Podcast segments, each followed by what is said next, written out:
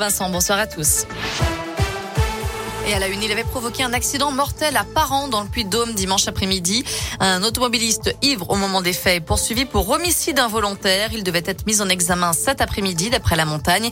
Dimanche, sa voiture avait percuté une moto dans un virage, tuant le pilote, un homme de 39 ans, et blessant sa passagère de 37 ans. Le parquet a demandé son placement en détention provisoire, l'homme ayant pris la fuite après l'accident. Le suspect, déjà condamné pour des infractions routières dont des conduites sans permis et sous stupéfiants, devait exécuter une peine dans le cadre de la révocation d'un sursis.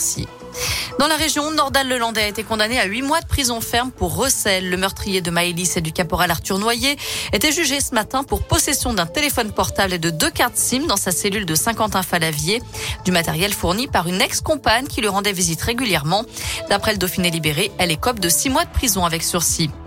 Dans le reste de l'actu, au 14e jour de la guerre en Ukraine, l'alimentation électrique de la centrale nucléaire de Tchernobyl a été complètement coupée en raison d'actions militaires russes. Je vous rappelle qu'elle est à l'origine de la plus grave catastrophe nucléaire civile. C'était en 1986.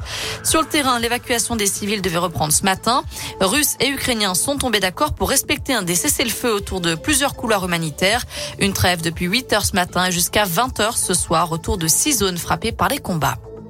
Un mot de sport avec du rugby. Damien Penaud ne s'envolera pas pour Cardiff. Le Clermontois a été testé positif au Covid. Il est donc forfait pour le prochain match du tournoi des Six Nations vendredi soir face aux Gallois. L'ailier a déjà inscrit trois essais dans la compétition, ce qui fait de lui le meilleur marqueur d'essais du tournoi. Notez que Romain Taufifénois est également forfait pour la même raison. On termine avec un mot de cyclisme et le Paris-Nice arrive dans la région. Un contre-la-montre de 13 km aujourd'hui dans l'Allier entre Doméra et Montluçon. Victoire de Wout van Aert qui chipe du même coup le maillot jaune de leader à Christophe Laporte. Demain, les coureurs passeront dans la Loire et en Ardèche. Très bonne soirée à tous. Merci beaucoup Noémie. Prochain